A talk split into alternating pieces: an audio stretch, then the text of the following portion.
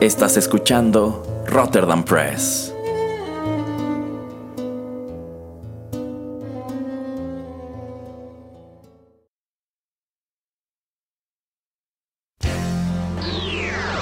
He-Man y los One Hit Wonders del universo. Yo soy Adam, príncipe de Eternia y defensor de los secretos del castillo Grayskull. Él es Pereira, mi más querido amigo. Fabulosos y secretos poderes me fueron otorgados el día en que levanté en alto mi espada mágica y dije, ¡Por el poder de Grayskull! ¡Ya tengo el poder!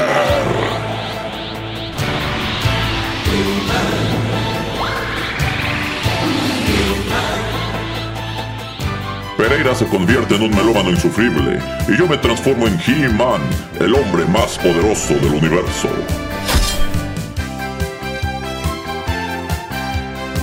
Solo tres seres comparten este secreto. El señor Álvarez, el padrino Larios y Erasmo. Juntos defendemos los One Hit Wonders del universo de las demoníacas fuerzas de Skeletor.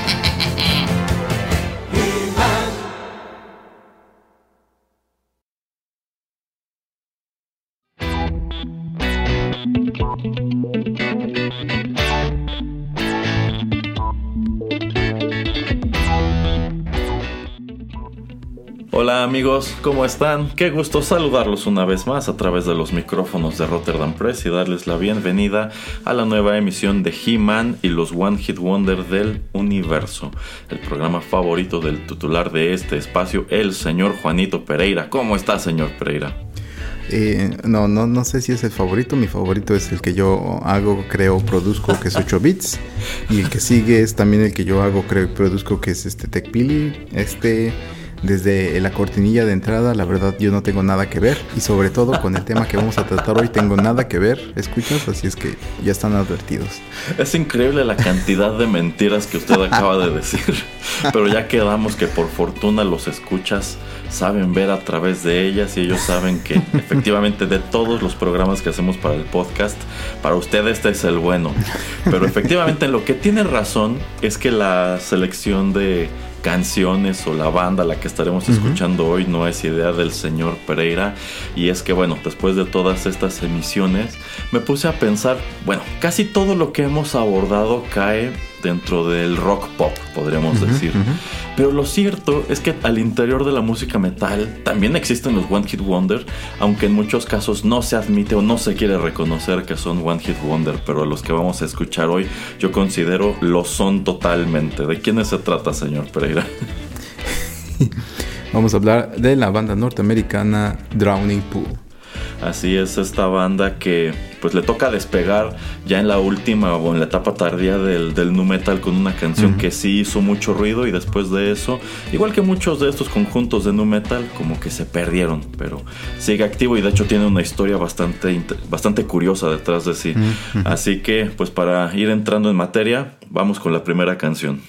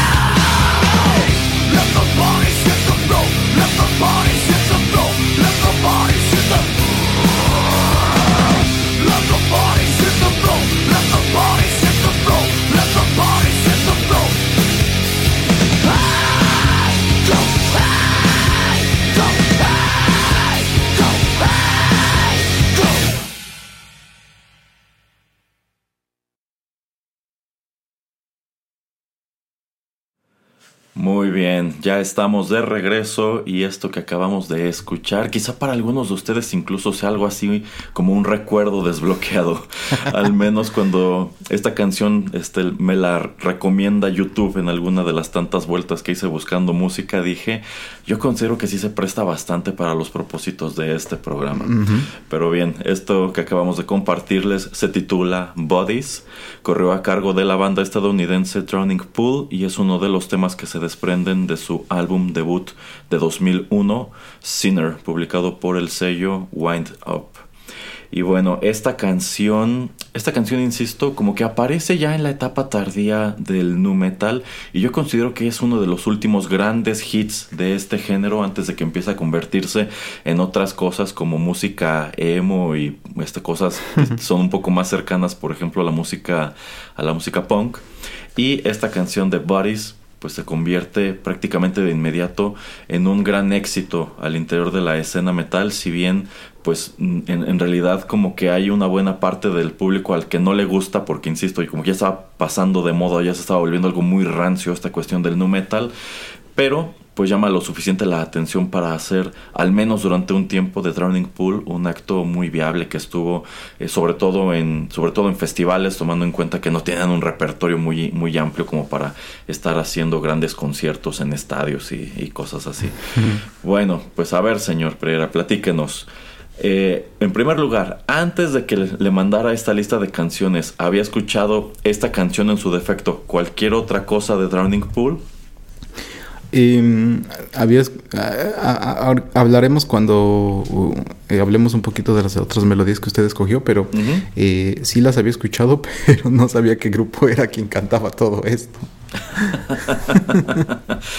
pero entonces esta canción de Bodies ya la conocía. Ah, sí, sí, sí, claro. Sí, sí, sí. Este, eh, se hizo muy famosa, ¿no? O sea, se hizo muy famosa en ese entonces cuando sale y eh, por lo menos eh, yo creo que usted como yo que consumimos mucha eh, mucho entretenimiento de Estados Unidos eh, pues estaba en, varios lados no o sea comerciales películas series.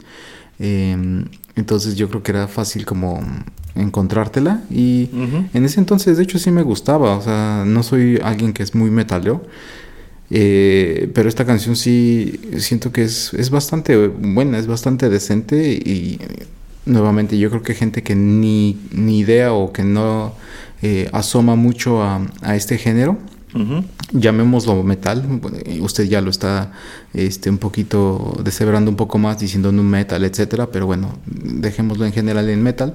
Este, aún gente que, que, es hasta popera, yo creo que escuchaba esta canción y, y le agradaba. Entonces, eso yo creo que también es ese misticismo que tuvo la melodía que atrapó a mucha gente. Exacto. Eh, yo considero que esta canción es buena en cuanto a que es muy pegajosa y sí es el tipo de canción que me imagino que puede emocionar mucho a un público, por ejemplo en un festival, por la manera en que va creciendo, cómo va pues digamos que agarrando fuerza poco a poco y de pronto ¡pum! explota, ¿no? Con estas guitarras, con la batería. Entonces se escucha, se escucha emocionante.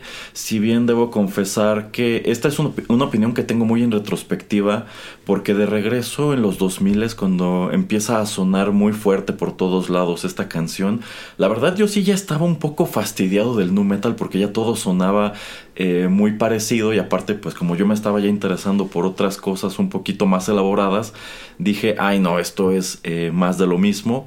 Y la verdad como que decía, no me termina de encantar. Mirándola en retrospectiva, pues sí, considero que esta banda Drowning Pool presentó algo muy pegajoso, algo este que pues sí, llamó la atención eh, bastante y en definitiva termina por convertirse en el gran tema de esta agrupación. Eh, uno de los más conocidos, si no es que el más conocido, al grado de que yo sí me atrevo a decir gracias a esta canción Drowning Pool, pues pueden ser considerados un One Hit Wonder, si bien tienen una discografía no muy extensa, pero sí han seguido en activo con pues sus, sus baches, sus, baches propios de, de, la carrera de este tipo de bandas a través de los, a través de los años. Pero fíjese que eh, esta canción a mí me recuerda, bueno, se me hace algo muy dos milero y me recuerda mucho como que este, mi etapa de estudiante de esa época, más que nada por la manera en que a mí me toca descubrirla. En realidad, y, y yo considero que mucha gente coincidirá en que esta canción quizá no la descubrieron viéndola en viendo el video en VH1 o en MTV, sino que dirán es que se escuchaba en otro lado. Por ejemplo, este, este fue el tema para algún evento de la WWF en el año este 2001. Este me parece que también se llegó a utilizar en, en algunos comerciales. Este, e incluso creo que en algunos de esos comerciales tuvieron que retirarla porque este de- por algún motivo esta cuestión de, de la letra de Let the Bodies Hit the Floor no sé cómo terminó asociándose con los ataques terroristas del 11 de septiembre y como Ah, es que, que- ajá, ajá. Eh, eh, supongo, digo, Ajá. no, no estoy a 100% seguro, pero estoy casi seguro de que por... Ya ve que cuando eh, chocan los aviones o los estrellan, eh, mucha gente que estaba arriba de... en los pisos eh, superiores donde había Sí. fuego, Sí, se arrojaron. Exactamente. Entonces es por eso yo digo que hubo asociación y es cuando empezaban ya también este tipo como de eh, memes y trolls y todo este tipo como de humor muy negro. Inmediatamente después de que esto sucede, ¿no? O sea, no sé, a la semana o yo qué sé. Eh, entonces es eso también que eh, como era muy famosa esa canción en ese año, pues eh, también creo que hasta la retiran de algunos lugares de la radio y el video también de algunas, este, eh, de algunos lugares como estos canales de, de música. Eh, y es eso, ¿no? Es por asociación, o sea, la verdad nada tiene que ver. Pero como le digo, como el internet ya estaba empezando y empezaba a haber un poquito como de eh, difusión en ese medio, pues eh, mejor dijeron, ¿sabes qué? Vamos a dejarlo hasta ahí porque si no como que estamos dejando que gente, si no celebre, porque tal vez es gente de Estados Unidos que igual eh, está ofendida o está impactada de lo que acaba de pasar, está en shock o lo que usted quiera eh, decir, eh, pero lo están utilizando de una manera como irrespetuosa. Entonces yo creo que es por eso que dijeron, ¿sabes qué? Vamos a medio eh, silenciar esta canción por un ratito para que pues ya haya un poquito más como de respeto. Algo así, algo así. Entonces, sí, ujú. como que hubo por ahí una mala interpretación. Pero a mí me toca descubrirla a través de un sitio que se hizo, por así decirlo, viral en esos años que se llamaba Stick Dead. Ya, Seguramente razón, el, sí, el señor sí, sí, Pereira sí. recuerda de ahí. Ajá, que en aquellos años, eh, de entrada se popularizó muchísimo la animación realizada en Flash, que da posteriormente pie al auge de, un- de sitios como Newgrounds, que dependían totalmente de eso. Eh, y bueno, como que precisamente ese auge de Flash da pie a que pues un montón de chicos que querían animar empezaran a hacer sus animaciones y algunas incluso se vuelven populares. Pero uno de esos sitios que llaman mucho la atención era este de Stick Dead, que lo que mostraba eran animaciones hechas pues con personajes de palitos. Con stick figures, pero estas animaciones tenían la peculiaridad de que eran muy violentas. Se llamaba Stick Dead porque, porque muchos de estos, muchos de estos monitos este, se morían. y lo chistoso era pues las maneras ingeniosas en que, en que luego se morían o las maneras bobas en que se morían. Entonces yo creo que era un concepto muy original y es un concepto que se vuelve eh, popular al grado de que incurren incluso en algunas actividades, este, unas tempranas actividades virales para la época, como que el creador de estas animaciones hizo un monito de estos mismos que aparecían en las animaciones pero como de madera y lo mandaba por correo. Y se volvió. y, y el chiste es que, que fueron siguiendo el viaje de esta figurita a través del mundo. Wow. Este, entonces él se lo mandaba a uno y ese se encargaba de mandárselo a otro y se iban tomando fotos de por dónde andaba la figurita, que era algo muy llamativo. Pero algo que también saltaba mucho a la oreja de estas animaciones es que este creador pues e- era muy fan de la música metal, ya que usaba este ya sobre todo en sus videos ya más elaborados, ya les empezaba a meter efectos de sonido y también música. Y esta y esta selección de la música pues eran eran canciones que estaban muy de moda en aquel entonces, por ejemplo, yo me acuerdo que utilizaba mucho Super Beast de Rob Zombie porque había un personaje dentro de su de- dentro de su historial que era como tal este la super bestia o la super beast y yo recuerdo que ya en la etapa tardía de este sitio cuando de hecho incluso ya las figuritas de palo ya empezaban a tener más detalles como caras que a mí ya no me gustaba tanto porque sentía que ya se alejaba mucho de la esencia eh, muchas de estas animaciones venían acompañadas de esta canción. Ahí es en donde me toca escucharla por primera vez. Ujú. E insisto, como que ya no me estaba gustando tanto Stick Dead, como que ya no me estaba gustando tanto la música nu metal. Y me la encontré allí y dije, como que no me late, como que siento que es más de lo mismo, pero insisto, ahora que ha pasado el tiempo, después de que estaban en realidad, no logra despegar como yo creo que la discográfica pensaba que iba a despegar luego de que esta canción se hace enorme, digo, bueno, pues creo que está allí como una, un- una canción interesante para el recuerdo.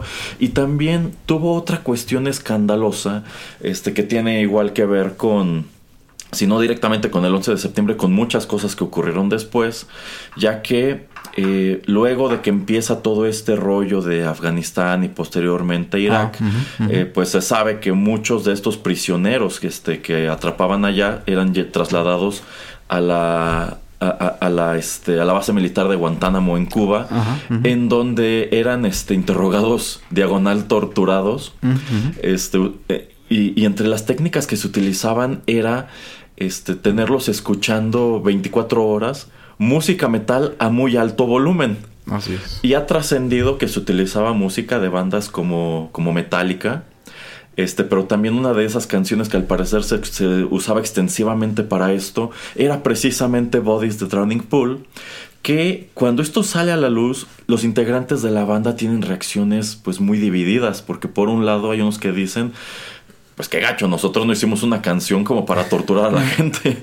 Pero por otro lado, como que había otros integrantes que decían, sí, qué bueno, que se las pongan más fuertes. Entonces, pues sí, fue, fue una canción escandalosa, em- empezando por cómo se escucha y un número de cosas que ocurrieron alrededor suyo, ¿no, señor Pereira? Sí, efectivamente. De hecho, eso que ahora que está usted comentado de Stick Death, De hecho ahí es entonces seguramente de donde eh, escucho la, la melodía. La verdad Ajá. no me acuerdo si es uno de estos videos donde están como que tienen cómo se llama un este eh, em, un sistema de seguridad para tu automóvil. Creo que es uno de esos donde sale esa melodía. Algo así. Pero no me acuerdo. Y donde se mete un ladrón y el coche es como piensa por sí Ay, tiene solo y- razón, tiene razón. y, puede asesinar a la persona que está tratando de robar tu auto de maneras creativas. Ajá. Creo que es de ahí, pero la verdad no me acuerdo. Ajá. Este, pero sí, sí, cierto. Sí me acuerdo que es de ahí. Eh, otro lugar donde también la, la escuché. Que esta es una película que yo nada más vi una vez, que yo creo que el señor Erasmo tal vez ni, ni en su vida. Este, mm, una película que sale en el verano del, del 2001, eh, que se titula en, en inglés The One, con Jet Li. No, Ah, sé si usted, sí, sí. ah, no sé si usted la vio. No.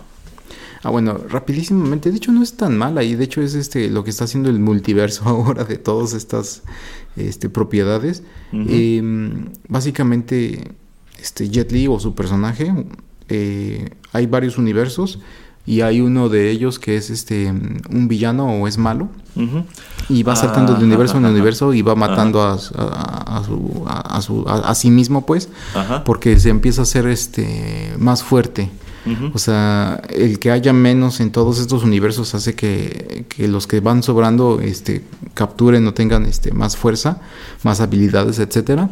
Hasta el final, bueno, no sé si al final, pero hasta un punto donde se encuentra contra otro y es ahí donde este, hay la confrontación.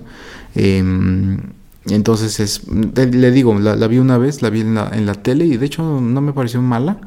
Eh, no sé qué tan buena será ahora, pero ahí también este en la en la primera escena cuando abre la película es esa melodía que está Eh, y como usted dice también, o sea, sí me acuerdo que en algún punto escuché que estaba siendo utilizada como método de tortura para contra los prisioneros en la en la base de Guantánamo Bay. Em, pero es que es, es esa melodía que desde el inicio y, o sea, las primeras eh, letras, em, cuando está la- la- el, el cantante empezando a la melodía, como que Ujú. es algo, o, o sea, súper reconocible. Nuevamente, ya sabes que vas a escuchar, Ujú. pero como le digo, o sea, nada más la melodía se hizo súper reconocible y no, no la banda. Porque creo que esta melodía también, por lo menos de las cosas que usted comparte y otras cosas que escuché de ellos, como que sí hay un poquito de... Hay unas cosas que son diferentes, ya exploraremos y hablaremos un poco más a- al respecto. Ujú. Eh, pero sí es muy reconocible esta melodía entre cualquier melodía, eh, entre varias otras melodías que pongamos de ellos o de otras agrupaciones de- del metal. Exacto, exacto. Entonces, eh, pues sí, tiene dentro de lo que cabe una historia interesante. Hay muchos datos detrás de esta canción que en su momento no, lo, no, no parecía que fuera algo tan interesante y sobre todo también la miras en retrospectiva y pues no, no puedes creer que hayan ocurrido tantas cosas detrás de una canción que se hizo, así como se hizo popular prácticamente desapareció y después de eso pues esta banda igual como que se le pierde muchísimo el rastro. Bueno, para continuar esta plática vamos a escuchar más música.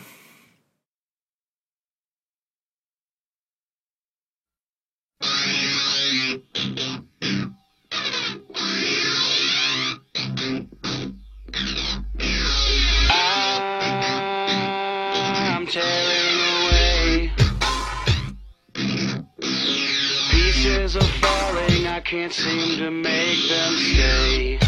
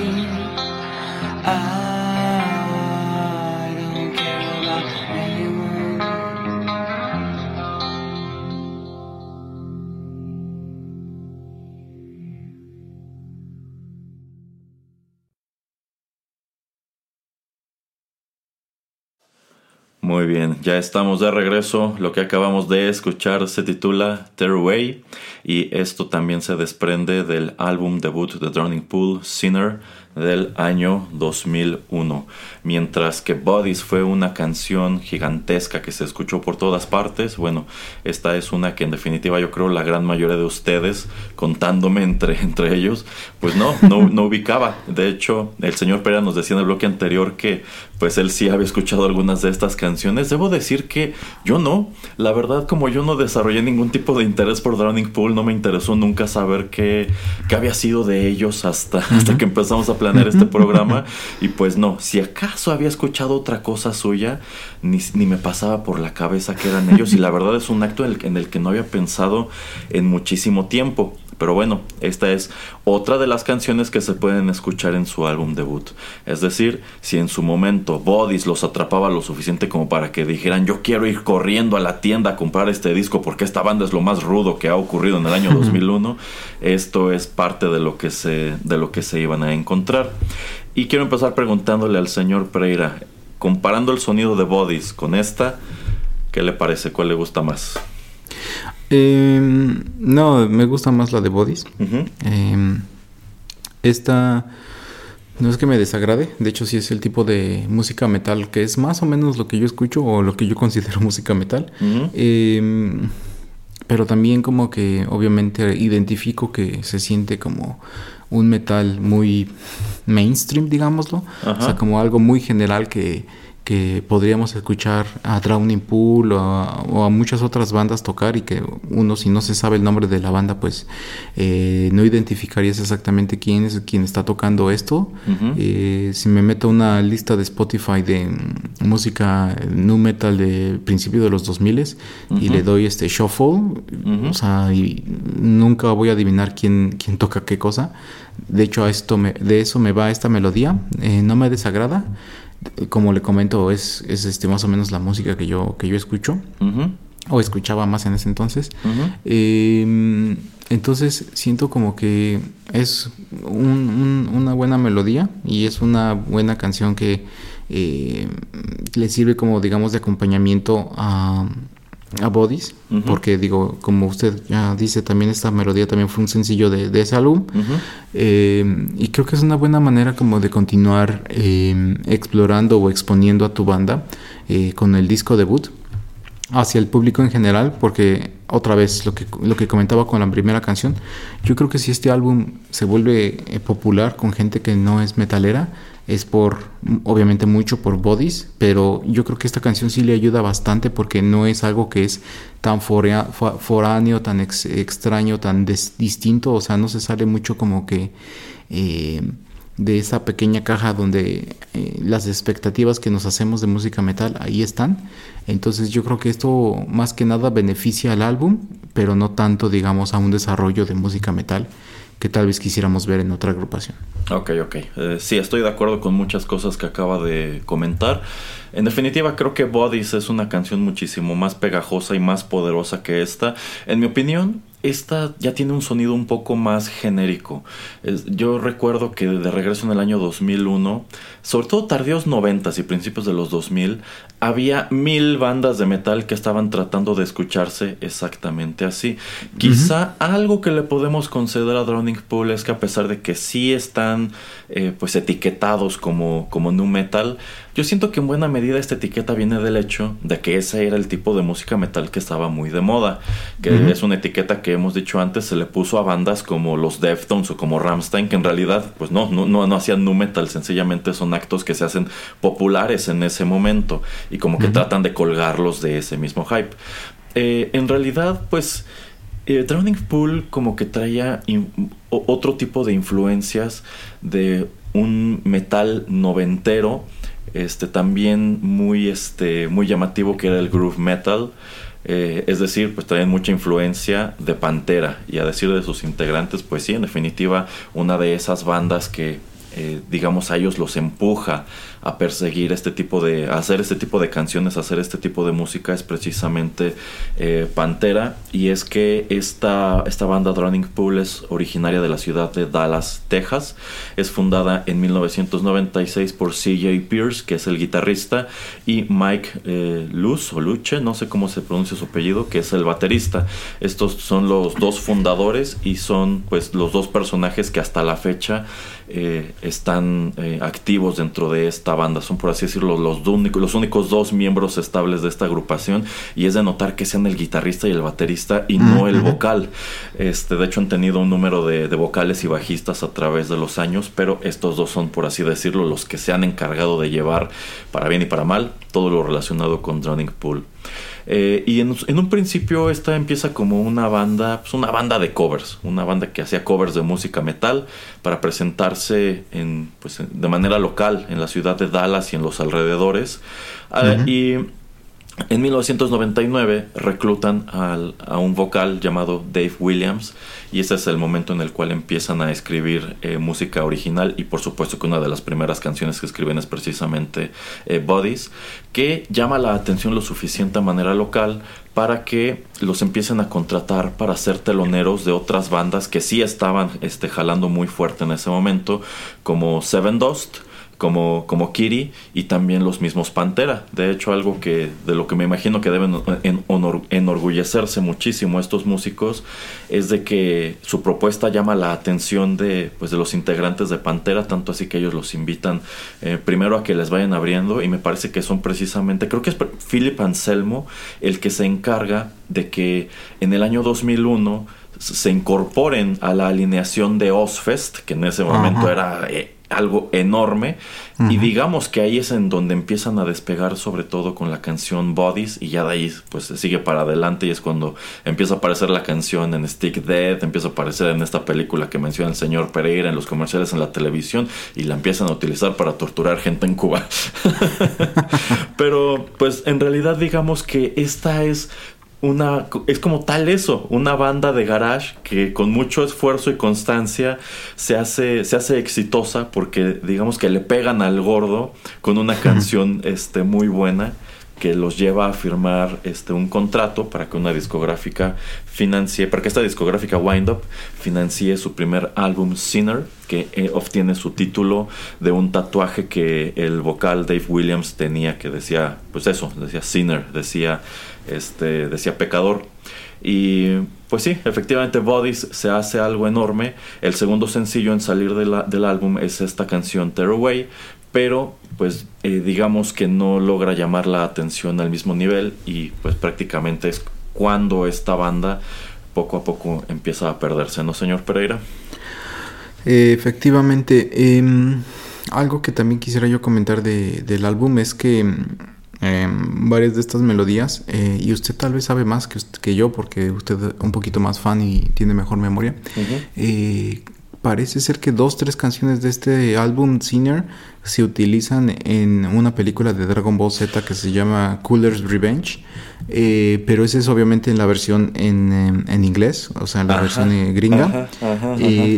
Y lo que le quería yo preguntar aquí al aire, porque la verdad yo no tengo idea, porque casi no sigo eso, es este generalmente cuando hay eh, traducción al español latinoamericano, ¿usted sabe si la música que estamos que usted sabe si la película que estamos adaptando es la película eh, con eh, música que se le mete de Estados Unidos o, este tratamos de mantener casi todo lo que es este la música eh, que viene de, de, Japón, porque supongo que hay muchas partes donde en verdad ni, ni, melodías hay y solamente se las meten como esta. Por ejemplo, cuando se, cuando, cuando se está transformando este Cooler, eh, meten ahí una, una, una, canción metalera que no sé si es de ellos. Este, entonces, obviamente en Japón no van a meter eso. Pero también si vemos la serie de televisión o otras películas que yo recuerde, pues no me acuerdo, o sea, que metan música. Pero yo creo que eso lo hacían tipo apil para pues que la gente este por lo menos en Estados Unidos supongo que su demográfico al que le querían vender eso dijeron ah pues es que es todo rudo y métele esta canción y todo eso este entonces eso también se me hace interesante no que de este álbum toman tres melodías para hacer eso eh, sí, eso, eso, me parece interesante porque en definitiva, pues yo nunca he asociado un anime como Dragon Ball con la música metal. Yo siempre he tenido presentes las canciones que todos conocemos de los openings, los endings, y en sí Dragon Ball nunca ha sido un anime de estar metiendo canciones por aquí o por allá. Eh, en la primera parte de vez en cuando lo hicieron con una o dos, pero ya llegado Dragon Ball Z, pues no, en realidad no tenía momentos musicales este, este anime, más allá de eso, el, opening y el ending, que como es natural, pues eh, se doblaba al momento de transmitirse en, México y también en los, en los Estados Unidos, pero es que siempre me ha parecido muy curiosa la manera que han, que han tenido las televisoras estadounidenses de abordar el anime, porque a pesar de que empiezan a llevarlo, eh, más que nada porque ellos ven que estos son productos increíblemente exitosos en Japón y que generan mucho dinero vendiendo este, juguetes, por ejemplo. Pues ellos deciden tomar un gran número de decisiones y alterarlos, como es el caso que ya he comentado de, de Robotech, que es una caricatura americana que hacen este, juntando pietaje de tres animes distintos. Cuando yo creo que pudieron haber llevado el anime así como se transmitió en Japón sin ningún problema. Y es más o menos lo que ocurre con los Power Rangers. Y también, eh, pues un tema que siempre han tenido en los Estados Unidos con el anime es como el choque cultural.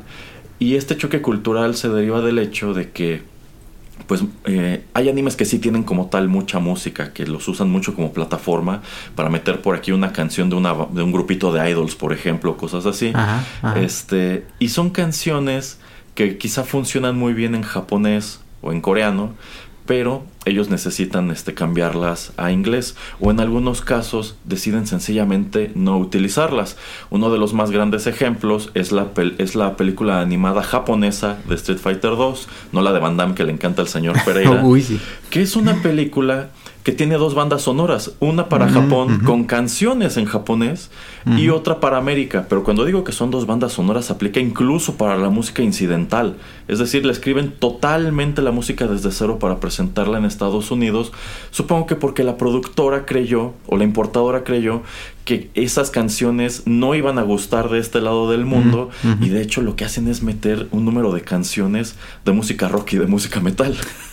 Cuando las canciones de la versión japonesa, pues no, no son de estos géneros.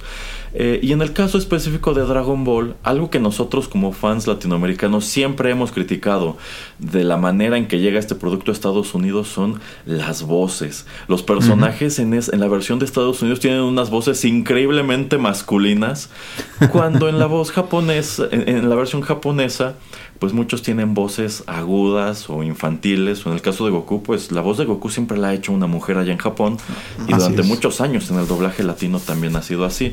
Entonces yo me imagino que por ahí han de haber pensado, las, en primer lugar las películas de Dragon Ball Z no, no suelen ser muy buenas. Y quizá se les ocurrió que podían llamar más la atención o apelar más al demográfico que les interesaba, que seguramente eran adolescentes, si en esta película de la, de la venganza de Cooler, que es la segunda de Cooler, que a mí me parece malísima, meten efectivamente canciones de metal en estas secuencias como la que señala el señor Pera cuando Cooler está este, transformándose en otra cosa, una cosa así. Entonces, este se me hace muy llamativo ese fenómeno, como Estados Unidos parece tener una relación de amor y odio con el anime a tal punto de que de pronto hacen ejercicios como este que parece no tener este sentido. Ah, así es, sí. Entonces, este, mm, también yo este, pensaba, ¿no? Dije, tal vez tiene que ver algo con, con la casa productora de, de, estos chicos y como lo que decíamos con Evan, Evanescence que eh, meten muchas de sus melodías para Daredevil, porque se me hace extraño, ¿no? Que utilicen tres melodías para esta película, aun cuando, pues, digo, no, no, no recuerdo en ese entonces que películas de, Dragon Ball fueran súper famosas en el cine. Entonces también, ¿por qué le vas a meter música eh, de ese tipo?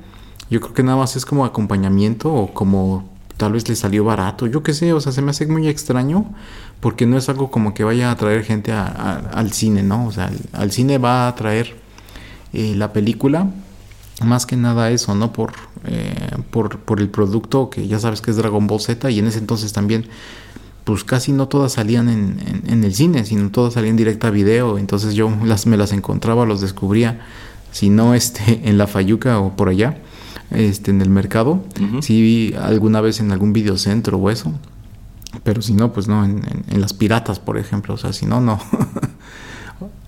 Sí, sí, exactamente. Entonces, pues e- es curioso, ¿no? Que eh, de todo lo que pudieron haber elegido, agarran precisamente un puñado de canciones de este álbum de Drowning Pool para colocar en, en Dragon Ball, en una película de Dragon Ball Z. Bueno, vamos a escuchar más música, señor Pereira.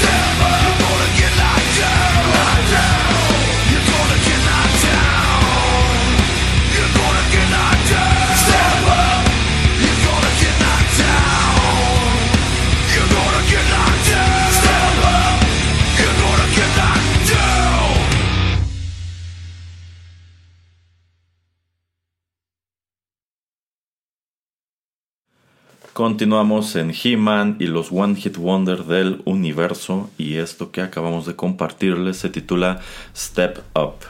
Este es uno de los sencillos que se desprendieron de Desensitized, el segundo álbum de estudio de Drowning Pool que apareció en 2004 también bajo el sello de Wind Up Records.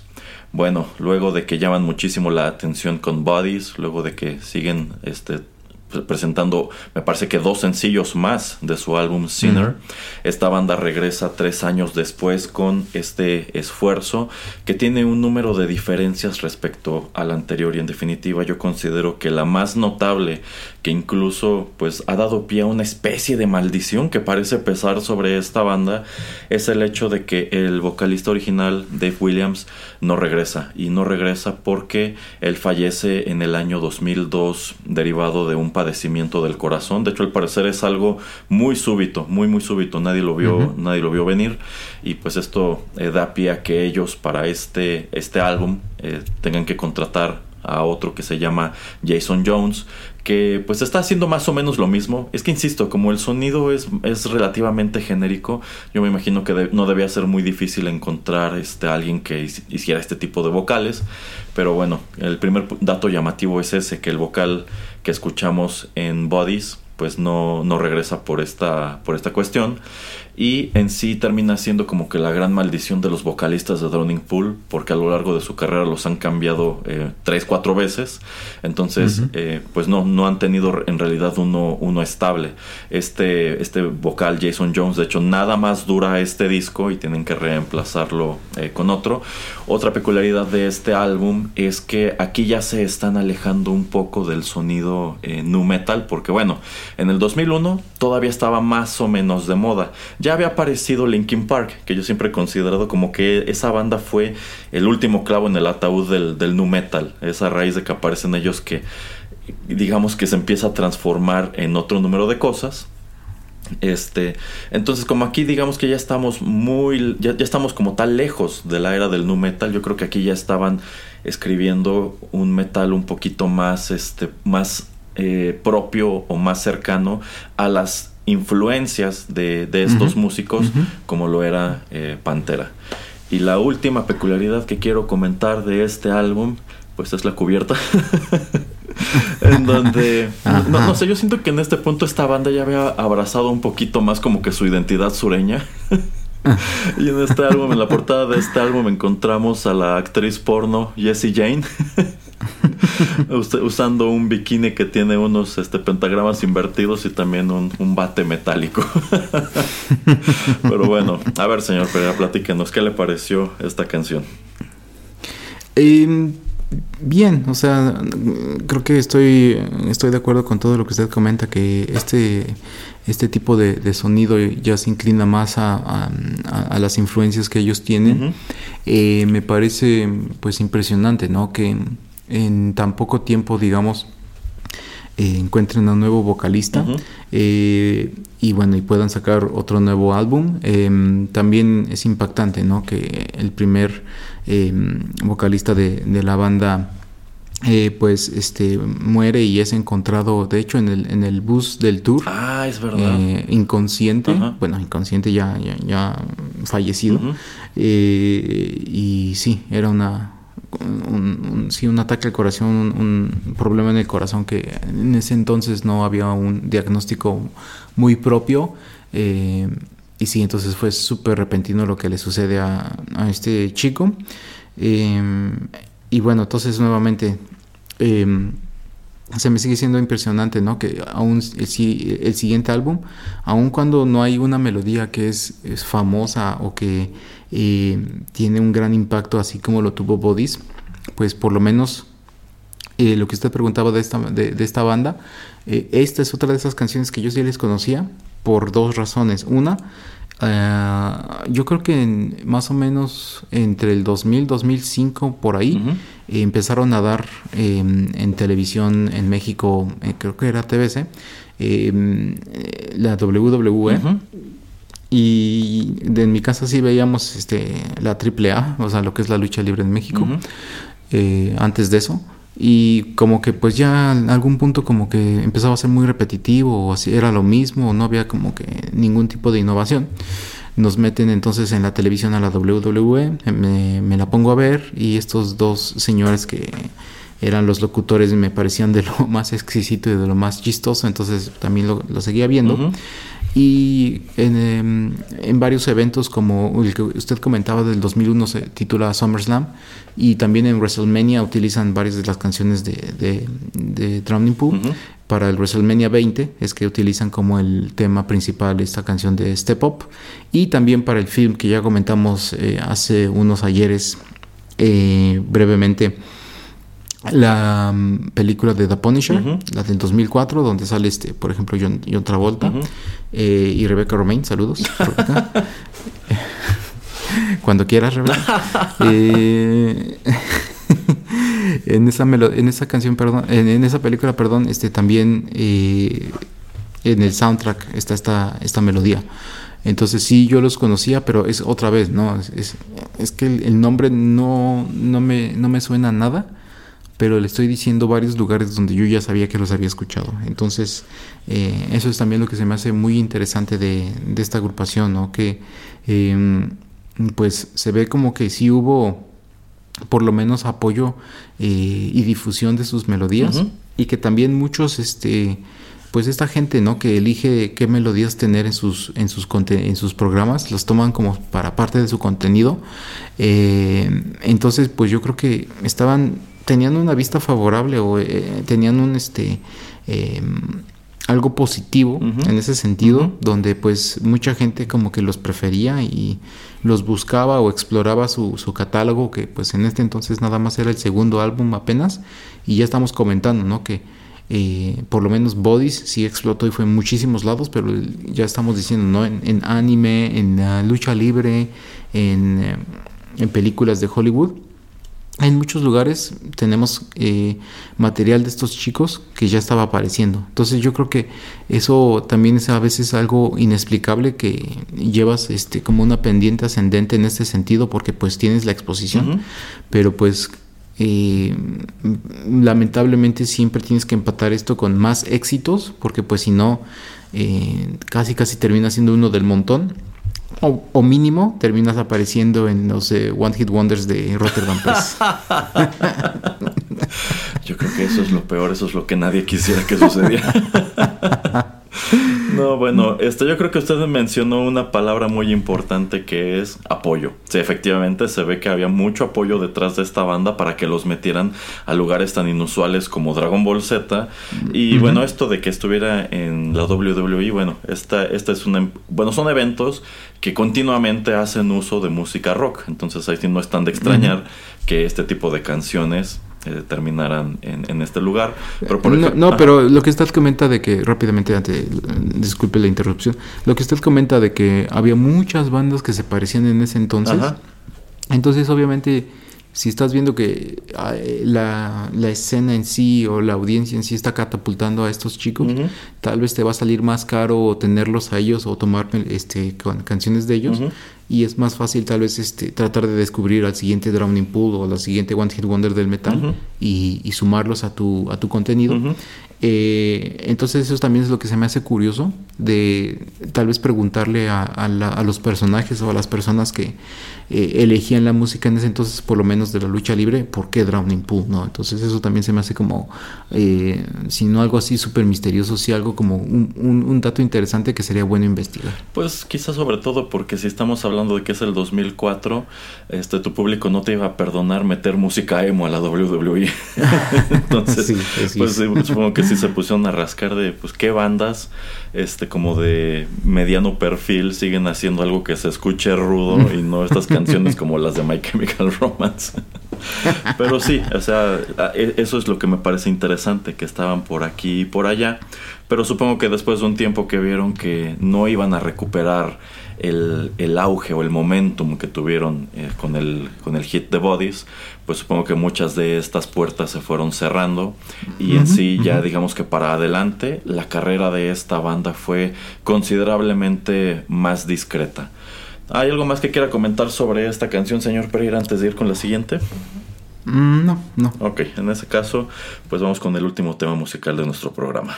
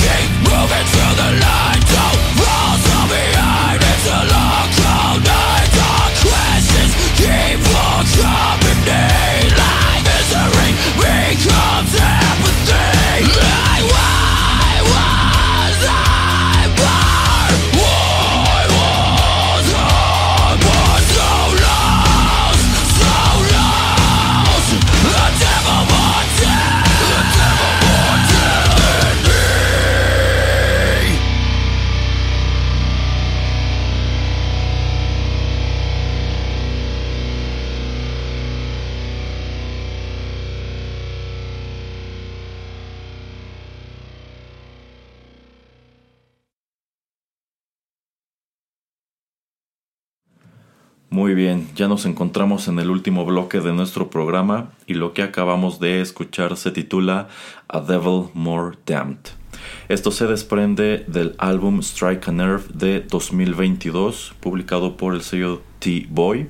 Y este es el álbum más reciente de Drowning Pool y como tal, este también es el sencillo más reciente de esta banda, que como vemos pues sigue, sigue en activo. No tienen una discografía eh, muy, muy extensa, sí dejan pasar unos cuantos años entre disco y disco, pero siguen teniendo una, pues un- un- una producción, siguen estando presentándose, por ejemplo, en, en festivales, si bien hoy por hoy no son un acto tan grande o no llaman tanto la atención como lo hacían en el año 2001 y pues en definitiva muchas de las grabaciones que pueden encontrar de sus shows en vivo son por lo regular de, de Bodies. Eh, efectivamente para este disco ya llegan con otro vocal que es Jason Moreno, que de hecho este ya, le- ya les duró un poco, ya lleva como 5 o 6 años en esta banda y pues creo que también estamos escuchando un sonido, un sonido más parecido al de su segundo álbum, un sonido ya lejano del, del nu metal y sobre todo que yo considero pues está tratando de ser eh, muy pesado. ¿Qué le pareció a usted esta canción, señor Pereira? Em, nuevamente, sí, como usted comenta, es un poquito más pesado, eh, es un poquito más a lo que yo esperaría no escuchar de la música metal. Ajá. Em, entonces yo creo que sí están como que tomando nuevamente como ese curso o esa transición hacia mm, eh, lo que pues eh, viene siendo eh, eh, bueno, como usted dice, ¿no? Eh, el tomar, retomar el sonido de- del, del segundo álbum, que eh, en eso significa también como eh, seguir un poquito los pasos de, de todo lo que ellos estaban eh, haciendo o de este tipo de artistas que, que ellos este, alababan o que les gustaban cuando empezaron. Eh, que no se me hace una mala idea, pero también otra vez es algo como que escuché y dije, bueno, es que también esto como que ya lo he escuchado antes. Es como este ruido que ya escuché de otras este, bandas. Eh, entonces no me pareció nada impresionante, nada especial. Y pues ya, es eso. O sea, yo creo que no, no puedo verlo, visualizarlo en algún otro lugar eh, que sea usado. Eh, y supongo que surgirán nuevas bandas que tendrán un sonido más especial porque como que siento que aun cuando están respetando un poquito eh, la música que, que ellos ya estaban realizando por varios años o que ya habían adaptado por los últimos álbums, pues el no destacar o el no tener música que se arriesgue un poco más a salirse de, de, de ese tipo de flujo donde van todas las otras bandas, pues yo creo que es eso los que lo que los ha estancado en un lugar. Y no sé si el sa- sacar más álbums eh, constante o no tan constante o más esporádico vaya a servir para que evolucionen en una nueva banda.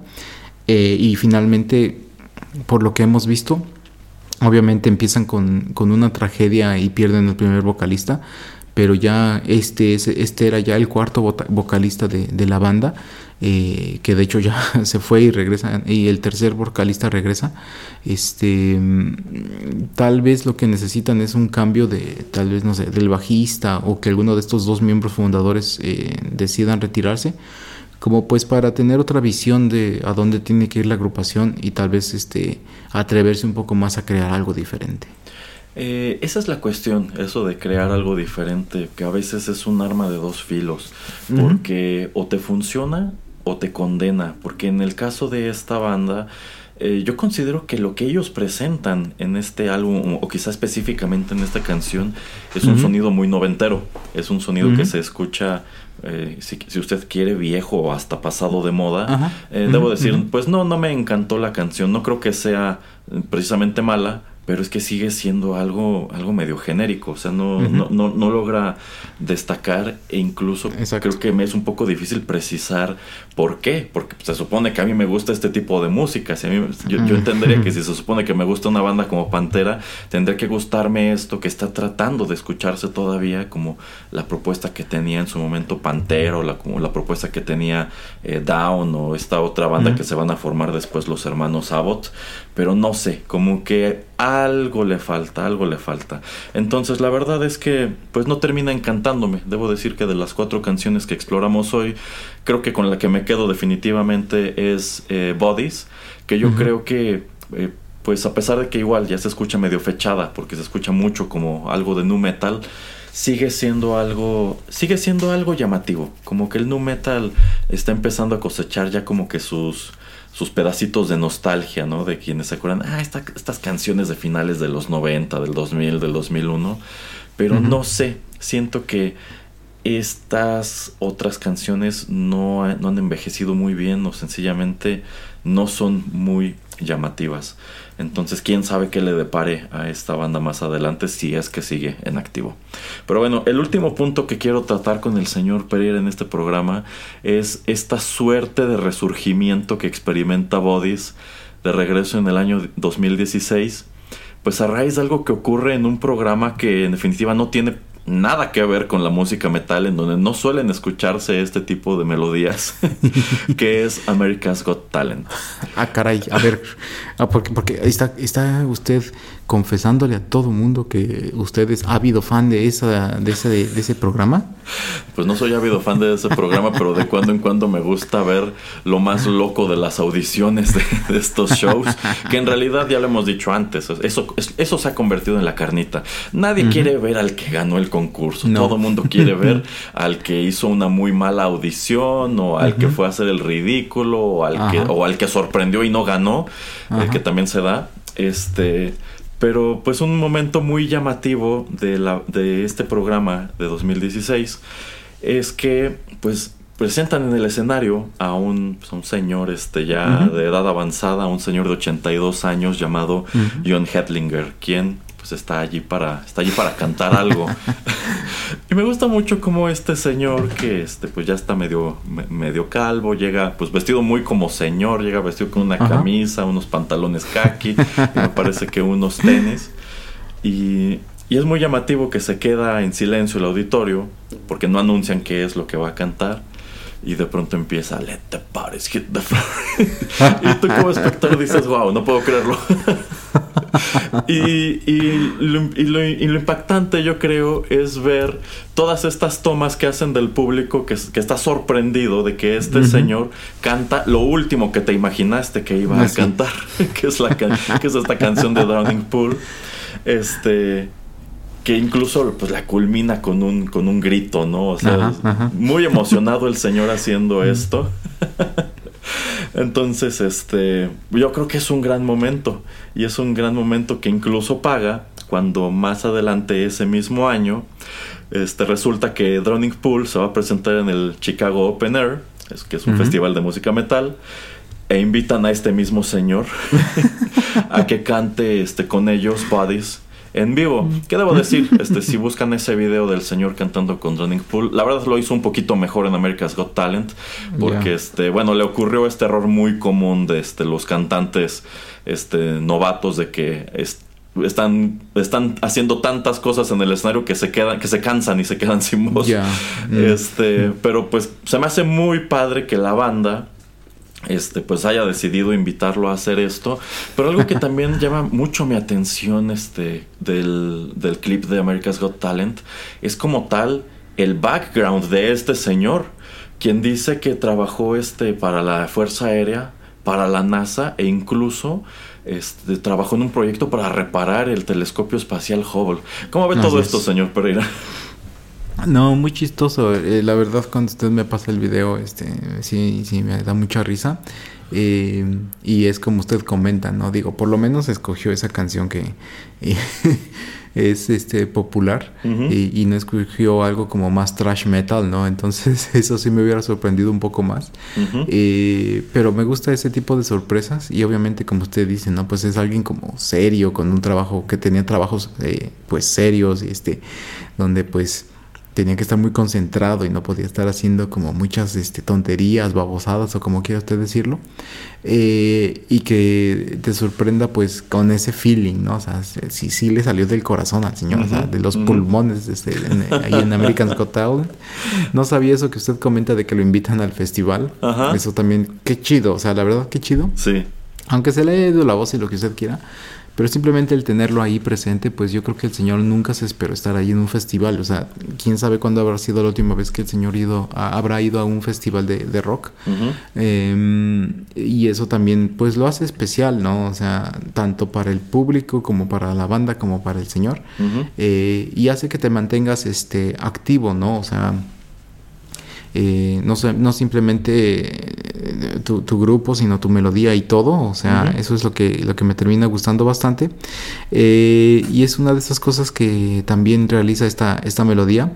eh, que no solamente pues es famosa en el año 2001, ¿no? Sino que eh, supongo que por eh, esto que usted está comentando de, de, de American's Got Talent, esta canción vuelve a entrar a- a la- al chart de Billboard y vuelve a, a llegar a, a- a lugares este, bastante altos de, de- de esta, de esta lista de canciones.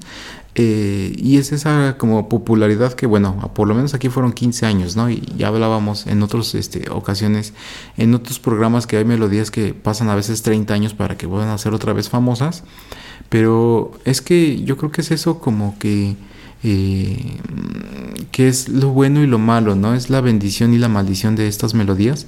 Son tan buenas que aun cuando las separes por bastantes años, décadas, siguen siendo buenas. O sea, es que es, música bien hecha. O sea, tanto la producción, la letra, la, este, la música, los acompañamientos, todo. O sea, están, son canciones, si no perfectas, están muy bien realizadas. Y esta también tenía años que no la escuchaba hasta que usted me la volvió a compartir.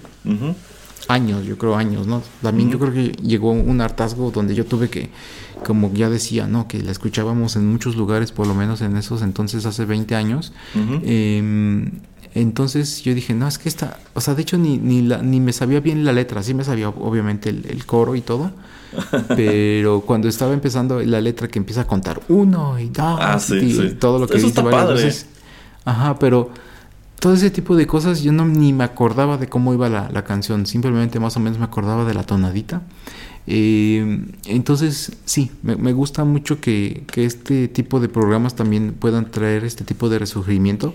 Y obviamente ahora con YouTube, pues hay mucha gente que redescubre o que son populares y en cualquier eh, por cualquier razón tienen esa música o se la están presentando a su au- audiencia y es así como vuelve a ser eh, redescubierta la, la- la melodía y es así que, que- que la popularidad vuelve a renacer y yo creo que también es por eso que este tipo de bandas o esta en específico eh, si no relevante sigue siendo tours y sigue siendo álbums porque saben que va a haber gente que, que todavía va a verlos en, en estos festivales o donde se presenten.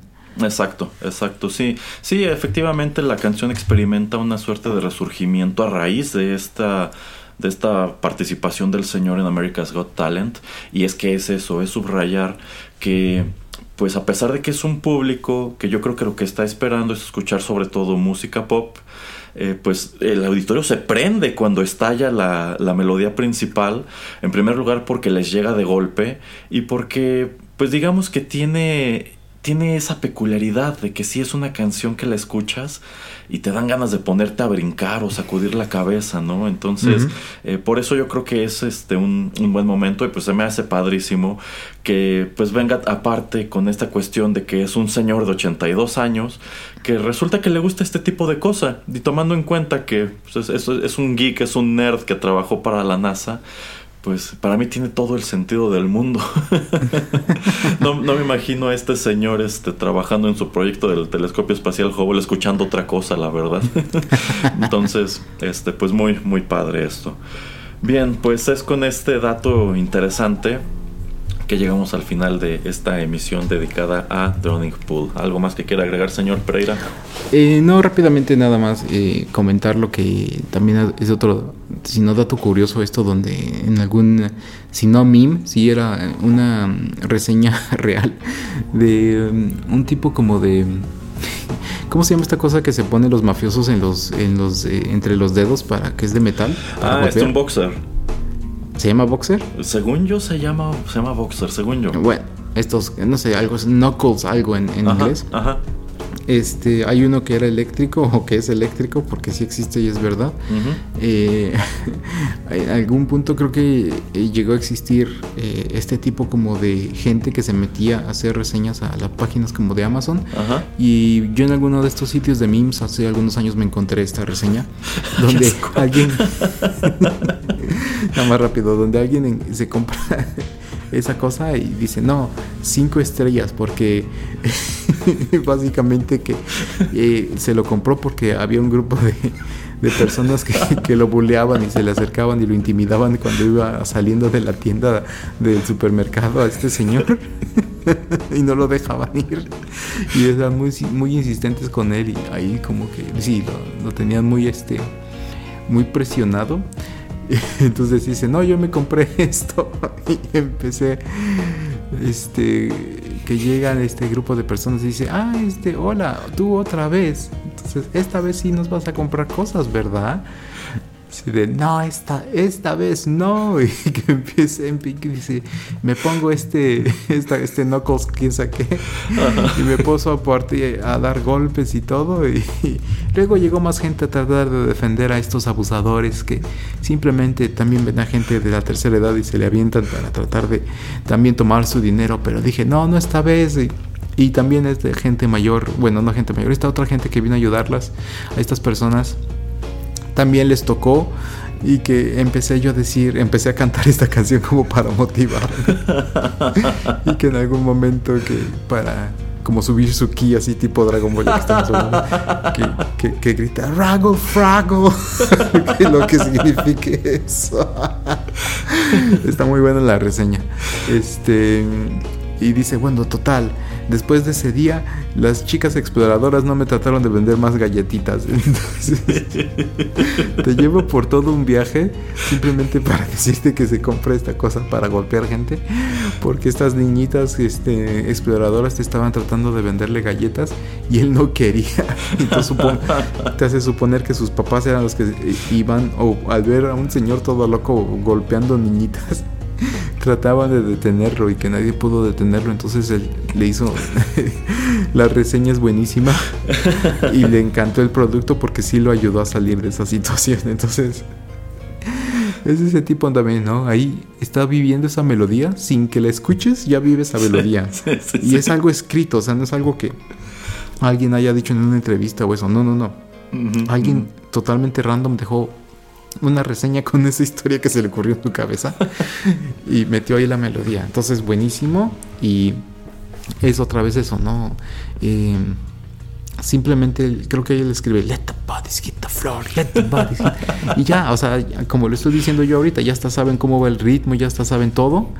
Y él no tiene ni que decir otra cosa. Ya sabes tú que- a qué está haciendo referencia. Entonces eso es el poder de estas canciones que son pues eh, One Hit Wonders y que se vuelven muy famosas y que sí tienen cosas muy eh, específicas que las definen y las hacen sobresalir sobre cualquier otra, sobre cualquier género. Entonces eso también es muy interesante.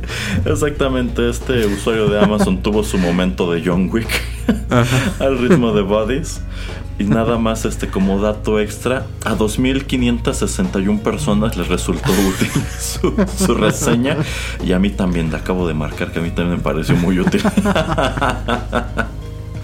Pero bueno, ahora sí, es con, es con esto que nos comparte el señor Pereira que vamos a despedirnos de este episodio. No sin antes recordarles que el grueso de nuestro catálogo está en SoundCloud y que pueden escuchar todo lo más reciente de Rotterdam Press en Spotify, iTunes y otras tantas aplicaciones de podcast. Se despiden de ustedes a través de estos micrófonos, el titular de este programa, el señor Juanito Pereira y Erasmo. Y recuerden, let the bodies hit the floor. let the bodies hit the floor.